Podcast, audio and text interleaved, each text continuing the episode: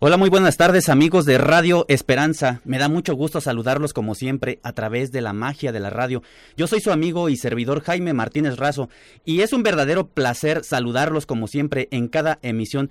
En este en esta tarde del 26 de abril del 2021 reciban un cordial saludo donde quiera que se encuentren a nuestros grandes amigos Radio Escucha que muy seguramente están terminando de realizar sus actividades de sus jornadas laborales o por lo contrario ya se encuentran en sus hogares disfrutando de una rica agua fresca, de tal vez un refresco, en fin, de lo que ustedes estén degustando, tal vez una nieve, una paleta, de estas sobre todo de las que hay aquí en Salamanca, de esas tradicionales. ¿Quién no se acuerda de esas famosas nieves de pasta, verdad? De las nieves. Pero bueno, queridos amigos, bienvenidos nuevamente. Muchas gracias por estar en este espacio de Viva Salamanca. Y el día de hoy, queridos amigos, vamos a platicar de un tema muy interesante, un tema que yo creo que no solamente a nosotros los mayores nos va a gustar. Es más, yo los invito, queridos amigos, a que se traigan a todos sus pequeñines, porque en esta tarde, precisamente, vamos a platicar acerca de la historia y de la tradición del cuento infantil. Debo de hacer nuevamente de remarcar este punto porque son de los cuentos infantiles. Sabemos de antemano que hay para todas las edades. Sin embargo, en el marco precisamente de la celebración del Día del Niño, que es el próximo viernes, pues esta semana nos hemos dado a la tarea de estar trabajando para traer un tema muy interesante que justamente tiene que ver con los cuentos, los cuentos infantiles. Para ello, pues he tenido la fortuna nuevamente de invitar al programa aquí de Viva Salamanca a nuestra gran amiga y profesora también eh, educadora preescolar ya jubilada, pero con una gran experiencia, queridos amigos, que ustedes de antemano sabrán de quién estoy hablando, y su nombre es Leticia Galván Peña. Ya eh, anteriormente estuvo con nosotros aquí en la cabina, platicando de otros temas muy importantes también, pero en esta ocasión, con esa, justamente con esa capacidad y conocimiento que tiene, vamos a platicar, nos vamos a apoyar de ella para tener una charla muy agradable, muy amena, y sobre todo para que también los niños se vayan sentando en un banquito, en un sillón, porque realmente vamos a tener un, un programa sumamente interesante. Yo les aseguro, queridos amigos, y es que, pues, ¿cómo no acordarse de esas historias de las mil y una noches? Eh, Blancanieves y los siete enanos, La Cenicienta y en fin, queridos amigos, tenemos ahora sí que de historias y de cuentos muchísimos, pero para esto vamos a darle primero la bienvenida, como se merece, a la maestra Leticia Galván Peña. Muy buenas tardes, maestra, ¿cómo se encuentra? Muy bien, gracias. Buenas tardes. Gracias por invitarme. A usted muchísimas gracias por estar aquí con nosotros nuevamente en este programa que realmente yo considero que es muy grato para todos los radioescucha y sobre todo para aquellos pequeñines que muy seguramente ahorita ya se encuentran allí a la expectativa de qué es lo que se va a tratar este programa. Precisamente vamos a hablar de los cuentos, maestra, ¿no es así? Así es. La historia del cuento, del cuento infantil que viene de, muchos países de hace muchos siglos eh, y todos, esos, eh, todos ellos han sido recopilaciones eh, de muchos escritores que han recogido todas esas historias a través de leyendas y de, y de tradición oral. Y por eso encontramos en, en, la historia muchos cuentos que se les atribuye a Andersen o a los hermanos Grimm o a, otros autores, pero realmente ellos lo que están haciendo es recopilando aquellos cuentos y después los escriben y los presentan como si fueran de ellos. En el jardín de niños donde yo trabajé durante muchos años, pues los niños no saben todavía leer y escribir. Entonces lo que hacíamos las educadoras era de una manera muy atractiva enseñarle al niño, eh, introducirlo al, al, cuento, a la historia fantasiosa, de, de fantasía, de imaginación, y utilizábamos todos nuestros recursos, las educadoras, para poder atraer su gusto, porque ese es el comienzo de la literatura. Claro. Entonces yo, yo leía un cuento, casi, casi me lo sabía de memoria, pero al niño no se lo leía, se lo platicaba de una manera eh, eh, con, mi, con, con, con, palabras que, les, que le ayudaran a, a imaginarse lo que estaba yo contando. Claro. Yo no tenía el libro en la mano ni, ni, ni estaba leyendo, sino que, no, miren que la Cenicienta traía un hermoso vestido y, y les platicaba de una manera muy, muy atractiva para ellos, muy sencilla. A la vez también me gustaba mucho utilizar los guiñoles, porque los guiñoles también son un muy buen método para contar un cuento a los niños y a los niños les fascina. Y los niños se entregan a, a, se, se impregnan de la historia que están escuchando porque para ellos es una cosa que es verdadera. Claro, por supuesto. Ellos, ellos creen en el lobo y en la princesa y en el príncipe y en la bruja y en los héroes y los antihéroes. Ellos se, se introducen a ese tema, a, esa, a ese momento que ellos viven con tanta ilusión. Por supuesto, algo muy interesante está eh, comentando precisamente los cuentos para, sobre todo para la parte eh, ya más selectiva, esos pequeñines que todavía no saben leer y escribir. Eh, tenemos ahí una doble tarea y sobre todo un doble trabajo porque pues es enseñarles, sí, vamos a contarles un cuento, pero tenemos que ser más eh, expresivos justamente lo que muchas veces sucede, que es cuando eh, en algunas ocasiones, pues no solamente se trata de, de, contarles el cuento, debemos de cautivarlos, debemos de pescarlos precisamente en esa hermosa imaginación que tienen y, y que de allí deriva a muchas situaciones que posteriormente ellos van a ir comprendiendo. Es decir, por ejemplo, no solamente se trata de platicarle la historia, por ejemplo, de Pedro y el Lobo, sino, por ejemplo, también eh, describirles el, escenario, que si era de día, que si era de noche, que si estaba lloviendo, que si estaba eh, seco el clima, en fin, muchas de esas cosas que me supongo que también se tienen que trabajar, ¿no es así? Así es. Eh, utilizábamos todos los recursos que fueran necesarios para que los niños se cautivaran con eso. Y te voy a contar un cuento que a los niños les gustaba mucho, que era El Príncipe Feliz de Oscar Wilde. Eh, yo ahí escogía a un niño que subía arriba de una mesita y él era la estatua del príncipe.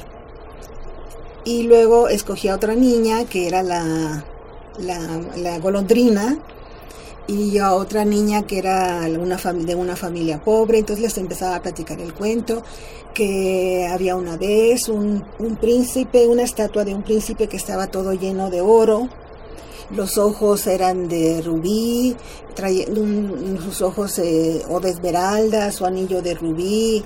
Estaba la estatua bellísima en ese pueblo donde él era el príncipe, o había sido porque era ya su estatua. Entonces una golondrina se da cuenta que hay gente muy pobre.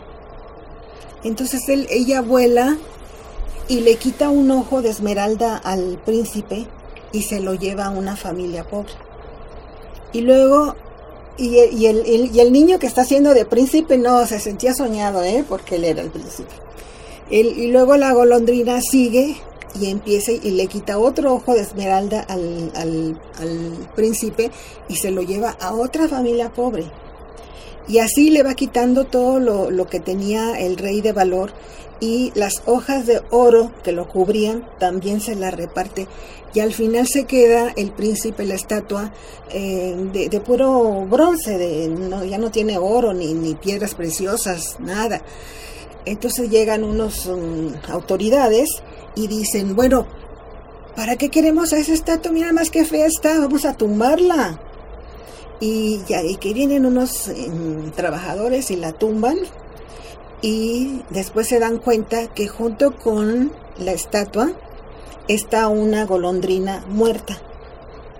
Entonces agarran todo eso y se lo llevan a, a, a derretir a, a, un lugar para, ¿cómo se le llama? Donde se derrite el, la fundición. La fundición.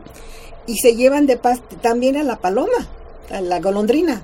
¿Cómo cree? Se la llevan, entonces se derrite todo el bronce, todo el metal aquel con el que estaba construido el, la estatua y van encontrando dos corazones de oro. Y, le, y van y con las autoridades y le dicen, miren, aquí están dos corazones de oro, uno grande y uno más pequeñito.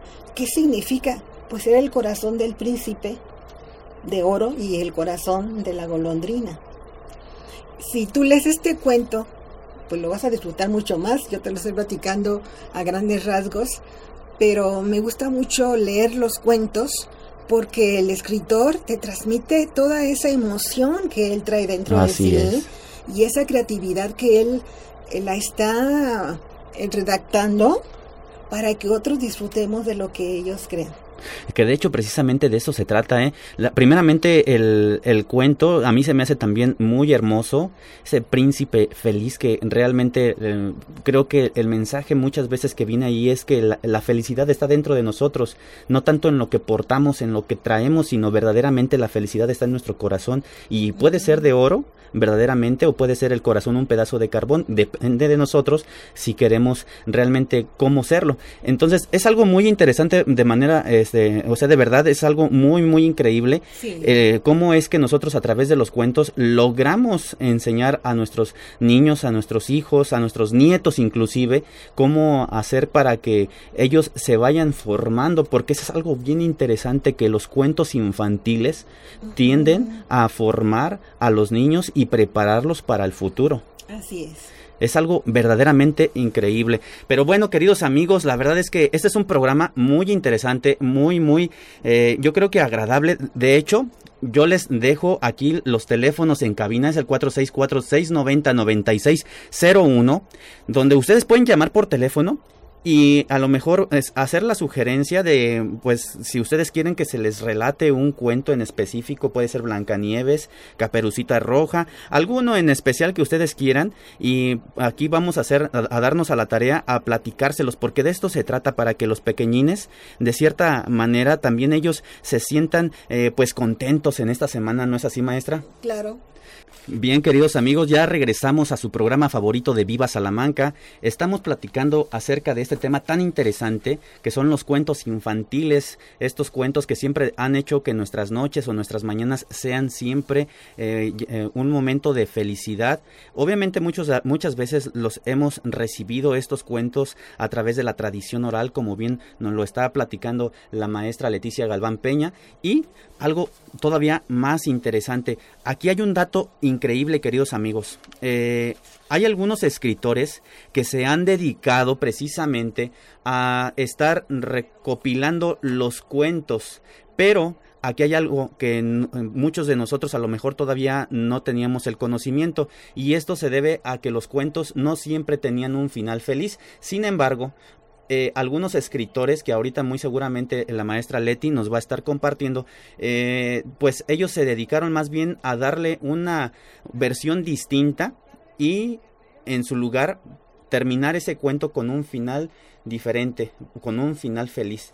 Así es que, maestra Leti, usted, por ejemplo, eh, en su larga experiencia eh, como educadora y que sobre todo llegó a conocer a los cuentos, eh, por ejemplo, ¿qué será? Caperucita Roja, de una manera ya un poco más didáctica y sobre todo que, que pues encontró la verdadera historia cómo es que de pronto los cuentos los tienen que cambiar para darles una, un cambio totalmente drástico para dejar un mensaje. Los cambiamos las educadoras o yo en lo personal los cambiaba algunos porque hay unos cuentos muy crueles. Es más, en los siglos XIV, XV, XVI, XVII, los cuentos eran para adultos. Y sin embargo, se fueron adaptando también para niños, porque también les gustaban. Leí tres versiones, hay muchas, ¿eh? pero leí tres versiones de La Caperucita Roja. Tres versiones. Tres versiones, uno de Perrault, uno de los hermanos Grimm y otro no recuerdo, el otro es otro escritor que está ahí que yo misma hasta me asusté de, leer una de las versiones porque dice ahí la verdadera historia de la caperucita roja y, su muerte, y su muerte trágica, porque en ese cuento sí se muere caperucita roja.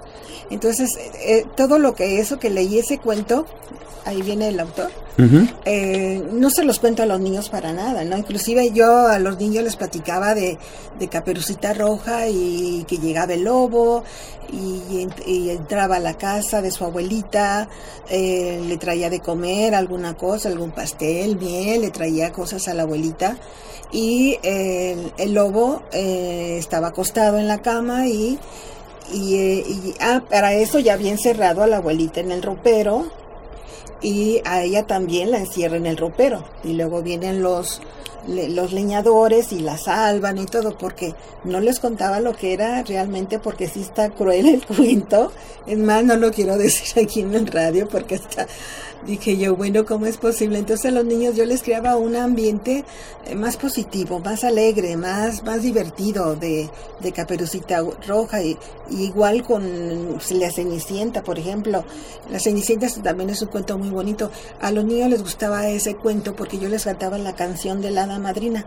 Mm. Entonces hasta se la aprendieron de memoria de Salacadula, Manchacabula, Vidivida, Vidibu. Todo se logra con solo decir Vidivida, Vidivida, Vidivida, Vidibu. Y Salacadula, Vi y Manchicabula, Bu. Y para lograr un gran amor, Vidivida, Vidibu. Salacadula, Manchicabula. Y los niños la cantaban conmigo. Y era fascinante el cuento porque al mismo tiempo le estás inculcando a los niños la lectura, el interés, el gusto. Ahí en el jardín de niños teníamos un área que se llamaba Rincón de Lectura y ahí teníamos muchos cuentos, los niños se iban a, a hojearlos cuando era el momento y eh, eh, ellos mismos tomaban uno y maestra cuéntenos este cuento. Yo ya me lo sabía el cuento y ya se los contaba a través de pura eh, mímica, de pura este me paseaba por el salón, involucraba a los niños en el cuento y, trataba yo de, de, encontrar cuentos que fueran acordes a esa edad. Ya cuando los niños van creciendo ya van buscando nuevos argumentos ya más complejos, ya más acordes. Ahora a los niños les gusta mucho, digamos que el terror. Y, y, uno está... Eh, se queda impactado, ¿verdad? Se queda impactado de ver esas cosas. Anoche precisamente volví a ver la película de Maléfica, que a mí esa película me encanta. y cómo es el, el, bueno, el malo, el, personaje positivo, el personaje negativo, el personaje, todos ellos son importantes en un, en un cuento. Y una de las escenas que a mí me impactan de esa película y que a mí me encantan de es cuando a ella, a Maléfica, le cortan las alas. Ah. Entonces, esa escena a mí, para mí, tiene mucho significado porque cuántas mujeres les cortan las alas y no hacen lo que deben de hacer. O sea, uno puede transmitir los el simbolismo, porque los cuentos traen mucho simbolismo, y eh, puede en ese momento hacerte cambiar algo espiritual, algo emocional de tu corazón. Y, y, esa película de que volví a ver anoche de Maléfica, que es realmente la Bella Durmiente, pero le ponen maléfica y es, se está basado mucho en el cuento original, sí se basa mucho, pero los efectos especiales, la fotografía, eh, las actuaciones, eh, Disney sobrepasa todas esas, esas no, nos, nos adornó todos aquellos cuentos que nos dejaron aquellos escritores eh, y él los adorna de una manera muy, muy, muy bonita. Por supuesto. Precisamente hablando de regalos y de, eh, y de todo este marco que estamos tratando, nos gustaría que nos relatara un cuento eh, de esos que usted tantas veces le llegó a contar a sus niños. El que usted considere que muchas veces hasta era el favorito de sus alumnos. ¿Cuál era? ¿Cuál sería? Pues eran muchos. Por ejemplo... Ay, el de los tres cochinitos. El de los tres cochinitos. Así es que, a ver amigos, pónganse cómodos porque en este momento vamos a escuchar la historia de los tres cochinitos. Gracias. Había una vez, en un hermoso pueblo lleno de caminitos llenos de flores, había tres cochinitos y su mamá les dijo, a ver, hijos, ya es hora de que se vayan a vivir a sus casas. Ustedes construyanlas y ya no quiero que vivan conmigo, ya están grandes, ya es hora de que se retiren a construir su casa. Y uno de ellos construyó una casa de paja. El otro lo construyó de madera, pero de una madera muy delgadita, muy frágil. Y el otro práctico sí la construyó de ladrillo y de cemento. Pero no se dieron cuenta que por ahí estaba un lobo que se los quería comer a los tres. Entonces va con el de la casa, el que se había construido la casa de paja, y empieza a soplar y a soplar. Y él tomaba bastante aire, el lobo, y soplaba y soplaba y que tumba la casa. Y que sale corriendo el cochinito y se va a la casa de, del otro hermano que había construido la casa de madera, pero una madera muy delgadita. igual llega el lobo. Mira, ahí viene el lobo y todos se espantan y no te preocupes, aquí no nos va a pasar nada. Pero el lobo era tan fuerte y se llenaba sus pulmones de aire y empezaba a soplar y a soplar y a soplar y que tumba la casa. Y los dos se van corriendo hasta la casa de práctico, que la casa era de ladrillo y con cemento. Entonces también el lobo empieza a soplar, a soplar y a soplar y la casa no se cae. Y el lobo desiste y se va muy enojado y se va a su casa porque no se pudo comer a los cochinitos y la mamá está muy orgullosa de su hijo que había construido esa casa tan fuerte, con buenos cimientos, que nadie tumba, y a los demás hermanos, por flojos, por hacer las cosas fáciles, pues les tumbaron sus casas. Y ese cuento les gustaba mucho a los niños. Sin duda alguna es uno de los cuentos más bonitos. Obviamente, como usted lo bien lo, cita, es uno de los más populares, pero es de los más hermosos. Además, algo que dentro de todo esto, eh, los cuentos siempre traen una moraleja. Es decir, una interpretación para poder entender algo que nosotros nos identifiquemos. Por ejemplo, ahí, maestra, ¿qué significaría, o usted para, para mm, desde su punto de vista, qué, qué da a entender? de los cochinitos.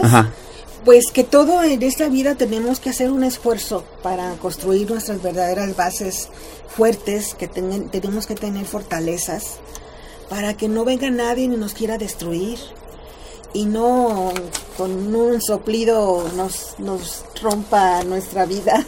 Entonces todo eso es mensajes claro.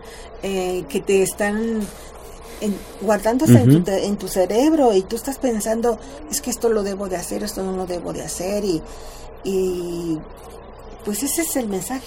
Así es, y es algo muy importante porque muchas veces como, como sociedad, eh, muchas veces podemos comportarnos de esa manera, o podemos ser personas eh, audaces, tenaces, eh, trabajadoras, o por lo contrario, pues a lo mejor echarnos sobre la maca, como por ahí se dice, y después vienen desgraciadamente las consecuencias. Qué bonito cuento, ¿eh? Qué bonito, sobre todo cómo uno lo está relatando, y pues queridos amigos, ¿qué tal se la están pasando ustedes? Si ustedes también quieren que se cuente otra historia distinta, algo, no sé, otro, otro cuento que por cierto yo creo que muy seguramente nos sobra tiempo, son las 7 de la tarde con 34 minutos, vamos a tener más, más cuentos porque precisamente la maestra Leti Galván Peña, pues ella es eh, maestra educadora, maestra de preescolar eh, y con gran experiencia y vaya, que si se sabe de cuentos, muchísimos. La verdad es que siempre para mí es muy grato eh, estar platicando con, con, la maestra Leti, porque siempre yo me he de llevar algo que es un mensaje muy bonito. Y bueno, ustedes queridos amigos, escriban aquí a través de las redes sociales, por supuesto nos pueden mandar un mensaje, nos pueden hacer la petición de algún cuento que si a lo mejor la maestra lo conoce, o también pueden llamar por teléfono aquí a la cabina. También recuerden, estamos en el 4646909601 y además queridos amigos, recuerden, también estamos por internet a través de www.radioesperanza961.com y en la nueva modalidad que también estamos ya en Spotify, que este programa se va a grabar precisamente para que a través de sus eh, teléfonos móviles, eh, ustedes en algún momento, si están haciendo ejercicios, si están trabajando, las actividades que ustedes estén realizando, muy seguramente lo van a poder escuchar nuevamente este programa eh, ahí con sus audífonos o, o simplemente así, nada más le ponen en el reproductor y lo van a poder escuchar perfectamente bien. Pero bueno, vamos a continuar. ¿Qué les parece? Maestra, la verdad es que, pues qué bonito cuento, el de los tres cochinitos. Eh, y de hecho, ahí voy a, poner a colación un personaje mexicano, eh, compositor por supuesto, que en su momento pues también hizo saltar la imaginación y emoción de muchos niños allá a principios del siglo pasado, ¿no? Este, en la primera cuarta, y estamos hablando de José Gabilondo Soler Cricri. Usted, por ejemplo, que este, de este personaje tan importante para México, eh, ¿cuál es su canción favorita? Ay, La de la abuelita. La de la abuelita, ¿verdad? Sí. Todas, a mí me encanta Cricri. Cada cuento, cada canción de Cricri es un cuento pequeñito. Sí, por supuesto. Te, invita a la imaginación, a la fantasía. Y también Cricri tiene cuentos que escribió él. Él los narra en sus discos que él vendía. Yo conocí eh, Orizaba, en Orizaba, Veracruz, está un museo dedicado a él. Y es una sala preciosa con donde están muchos eh, muebles de madera. Y en la parte de arriba tienen vidrio, está protegido. Y están hechas con, con una masa muy bonita, especial eh, todas las figuras de, de Cricri. La casita de la abuela, la, la recámara, la de mm, el, el chorrito, eh, todas las canciones de Cricri ahí están escenificadas con ese material muy bonito, están como esculturas infantiles, eh, porque Cricri nació en Orizaba este Francisco Gabilondo Soler nació en Orizaba y en ese lugar eh, es un museo muy bonito. Eh, están todas esas representaciones de todas las canciones. Y es una casa muy bonita, ¿eh? Es una, casa hermosísima. Tiene hasta un estanque. Sí, Está hermosísimo. ese, ese lugar, ese museo. Yo eh, he tenido eh, ahora sí que la oportunidad de conocerlo a través de, algunas páginas en internet y, justamente he visto lo que usted está describiendo. Eh, es increíble, de verdad, ver el estanque, verlo lleno de pasto a su alrededor y al entrar a la casa, ver a esos personajes que usted menciona, por ejemplo, pues indispensable, obviamente, estamos hablando de Cricri, ese famoso grillito cantor, pero también al ratón vaquero con sus pistolas, estarlo viendo allí, ese personaje, ¿no? A la abuelita a un lado de su ropero, es algo muy, muy bonito que también... El comal y la olla. El comal y la olla, la muñeca fea. La muñeca fea, no, no, no, unas esos son cuentos hechos, hechos canción o canción hechos cuentos o no sé cómo llamarle. También te quiero platicar otro cuento que, yo, que, yo, que, yo, que yo escribí. Ajá. Y va incluido en el libro del ingeniero Barton. Ah, de donde la mamá Luisa le cuenta a sus niños un cuento. Y ese... ¿Y ese cómo se llama? ¿Qué crees que no tiene nombre? No tiene nombre, pero para usted, ¿cómo, cómo considera que se tendría que llamar? Akignox. Akignox. Akignox era, es un dios, el dios de la poesía. Ah. Eh, yucateco, de Mérida, Yucatán. El dios de la poesía, que la poesía para ellos era frivolidad, era algo muy ligero. Pero Akignox era muy travieso, este dios. Y en las noches se iba a todas las casas y les abría la puerta a los jaulas de los pajaritos y los pajaritos escapaban. Entonces toda la gente se enojaba porque despertaba y resulta que ya no había pajaritos en las jaulas. Entonces se enojaban con él, se enojaban y no sabían quién era el que, el que les abría la, las jaulas. Por eso en Yucatán es muy conocido que las gentes no tengan pájaros en las jaulas porque los pájaros deben de estar en libertad. Y ahí en el cuento de, Barton, en, en, uno de los capítulos, viene ese, ese cuento que yo escribí y me inspiré en Nux, que es el dios de la poesía y de la frivolidad. Wow. Y, entonces, en, en, este, en, este, en este caso, la señora Luisa Moreno le platicaba esa historia a sus, hijos. Oh. Pero el, cuento yo lo inventé, yo lo escribí, pero inspirada porque yo voy mucho para la Riviera Maya, mucho, ¿eh? Iba, que ya con la pandemia. Qué interesante, este, maestra, qué interesante. Bueno, ese yo la verdad lo desconocía, por supuesto usted me lo acaba de, decir que lo, redactó y pues vaya que, que qué bonito es eh, echar a volar la imaginación, es algo bien interesante. Eh, de hecho, aquí quisiera hacer un breve paréntesis porque allí es donde nosotros... Eh, debemos de decir, es como un mensaje el que debemos de transmitir, ¿no? sobre todo a los papás, de que debemos de permitirles a nuestros hijos que utilicen la imaginación todo lo que más se pueda, porque justamente ellos, en esa inocencia en la que viven, también tienen el mundo entero en sus hombros, aunque en un futuro, pero traen una gran responsabilidad.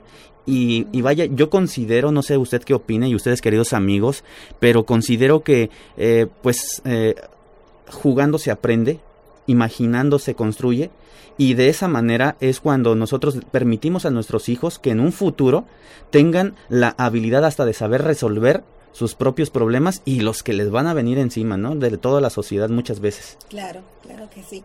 Y, y es maravilloso porque los mismos niños te inventan cuentos. Sí, Tienen mucha sí, es- eso sí, eso sí. Les encanta crear y pensar en algún personaje. Ellos se creen príncipes, se creen el brujo, se creen el... La eh, Cenicienta, la Cenicienta. la Bella. Bueno, yo se lo digo porque al menos eh, m- mi hija así es. Y Sí. ella, ella hasta me dice que por qué no le puse Bella.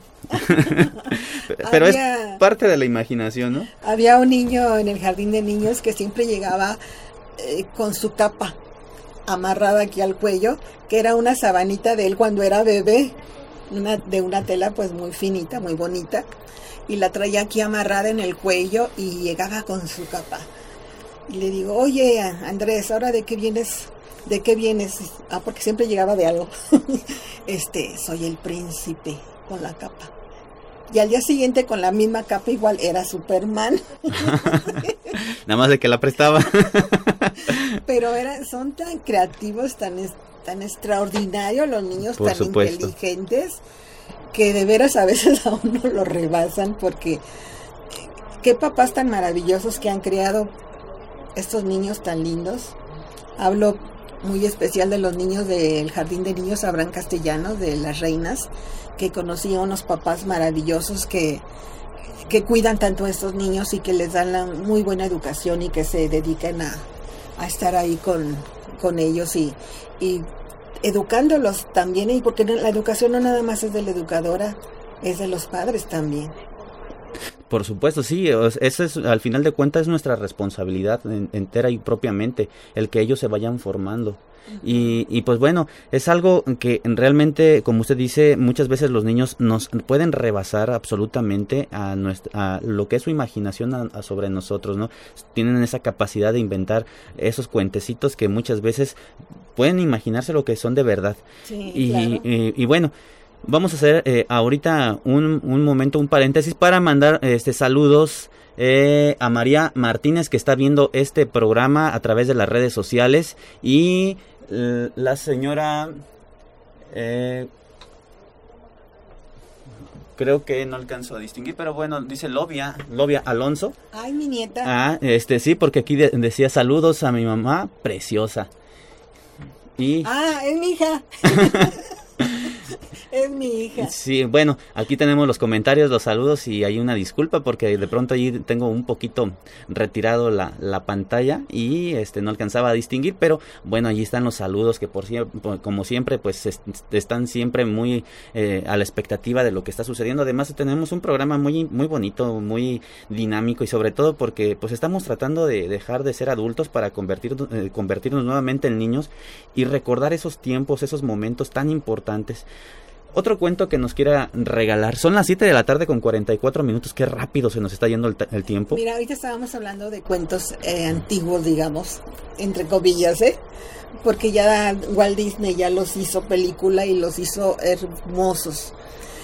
Pero en la mañana le escuché un cuento que se llama La mujer más, mm, más mala del mundo de Francisco Hinojosa, es un escritor. Ese es un cuento contemporáneo, digamos, ¿no? Porque Francisco Hino- Hinojosa todavía vive es- y este y él escribió ese cuento y ese cuento, aunque es una mujer muy mala y, a- y- y lo platicábamos de una manera en que más enfatizábamos las maldades de esta señora tan fea, sin embargo a los niños les encanta saber de que existe gente mala.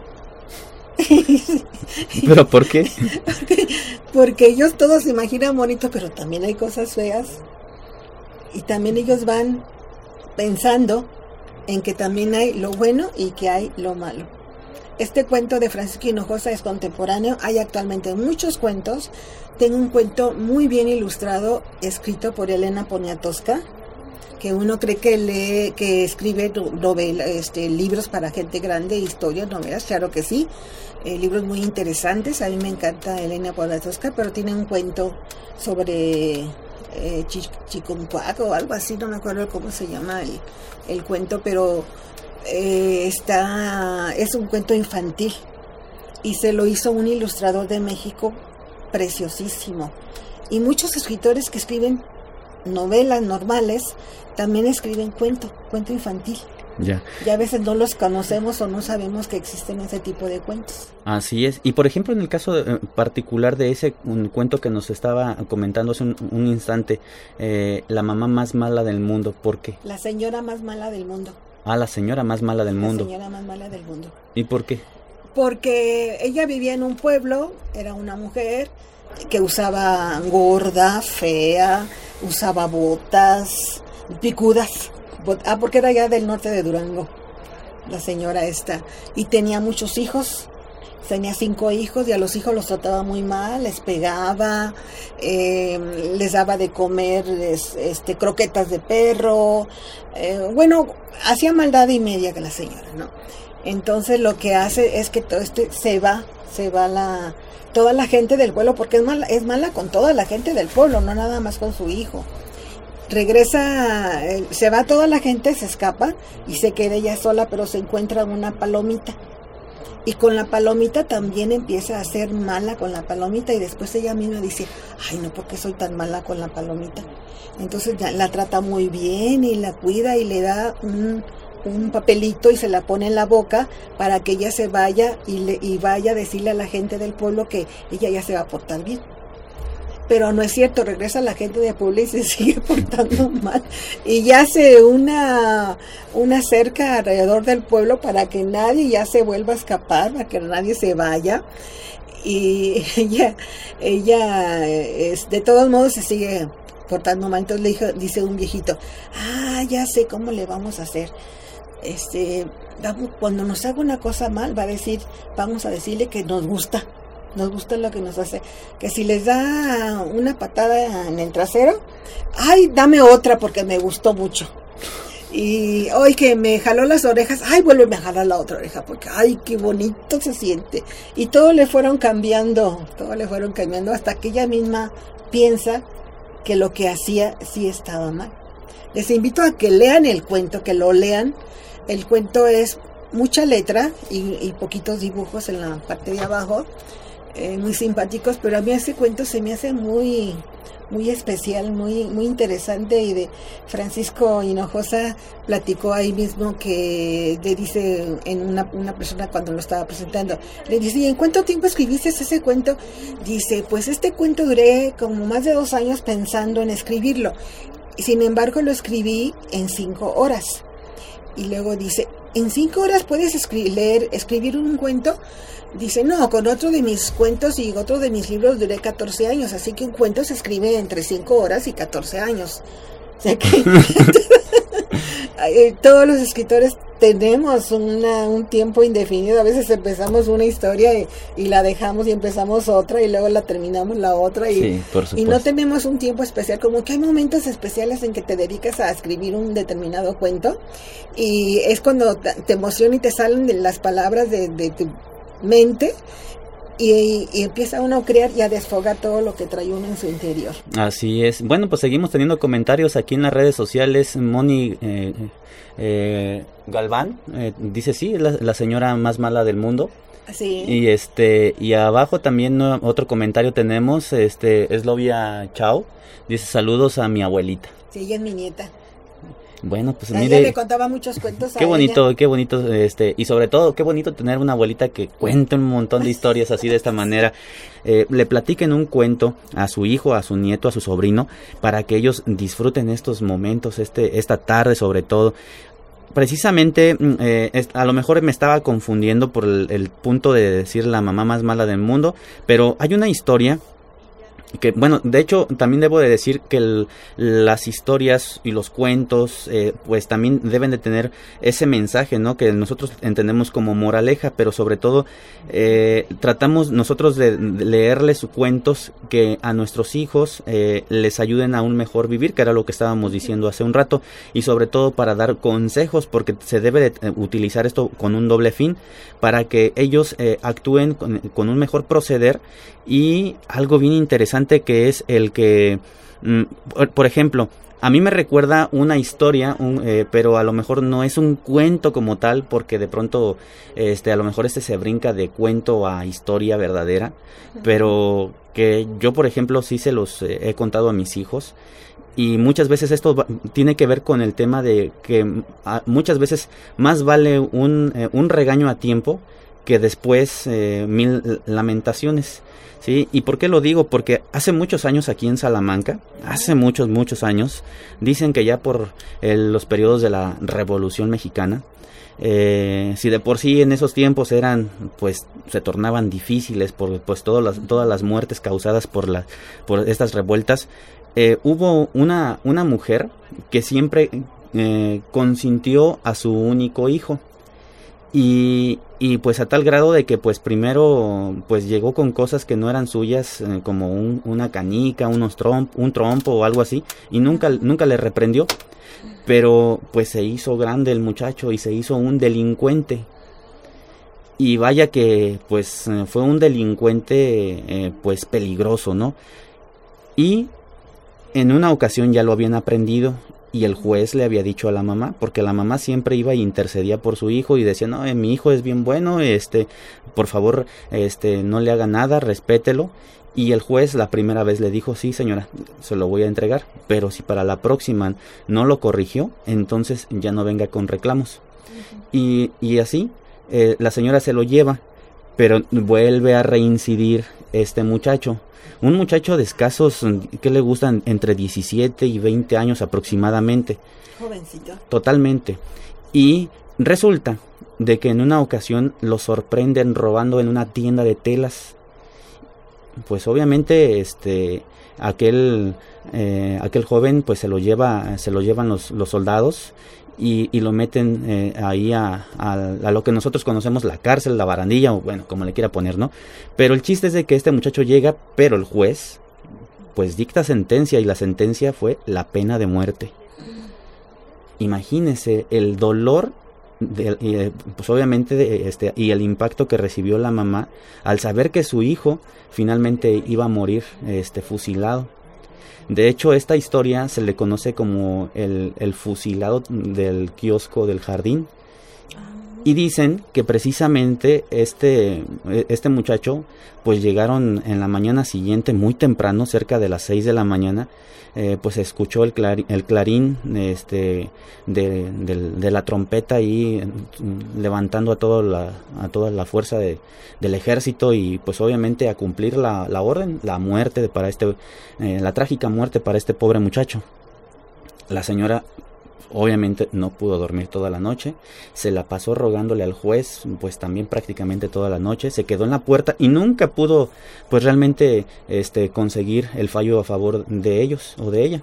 En ese, en ese momento fue a hablar precisamente con, este, con varios, um, varias personas que eran vecinos de aquí de la población salmantina y pues para que le pudieran ayudar precisamente a poder este pues a interceder por ella ante el juez. Y pues así aunque se llevó hasta el mismo dueño de la tienda de la, de la tienda de, de telas de Cambaya pues no le perdonaron la vida.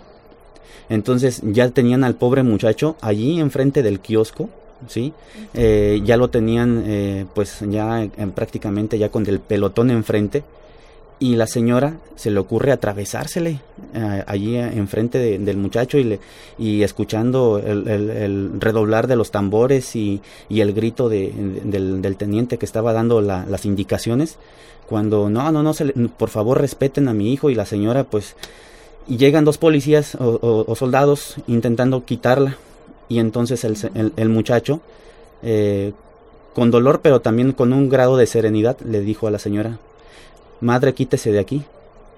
Ya no tiene, ya no tiene ni siquiera caso que usted esté haciendo algo por mí.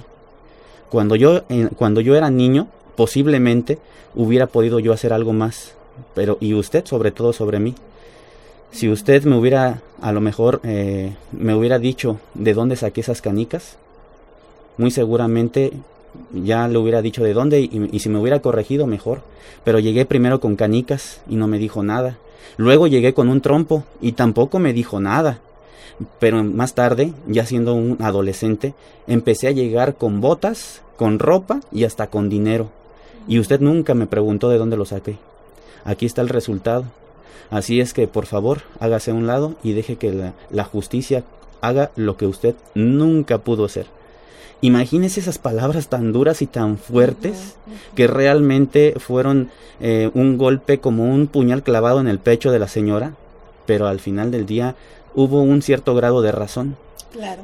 Y al final de todo esto, pues el muchacho muere ejecutado y la señora se va desconsolada a su casa. Dicen que ya posteriormente, pocos meses después, la señora fallece ya de dolor pero creo que aquí este en, el, en la moraleja de esta historia al final es nosotros como padres podemos evitar que muchas veces este tipo de tanto de acciones como de dolor lo eh, ese sufrimiento lo evitemos en algún en algún punto de nuestra vida, ¿no? Y sobre todo de, de nuestros hijos que tienen mucho que uh, ver por, por nuestro futuro. Así Y este es un, es un cuento a lo mejor duro, un cuento difícil, pero muchas veces de esas historias eran las que nuestros abuelos y nuestros padres también, por otra parte, los aprendíamos en el hogar. y aprovechaban la moraleja para... Así es. Yo la verdad, ese, esa historia hace muchos años yo la conocí a través de mi familia, de mis padres, y, y, creo que siempre nos quedó como, como ese mensaje duro, ¿no? Este, pero, pero que puede ser cierto. Y yo creo que eh, nosotros debemos de, de, cuidar y valorarnos primero nosotros como seres humanos y valorar nuestra vida.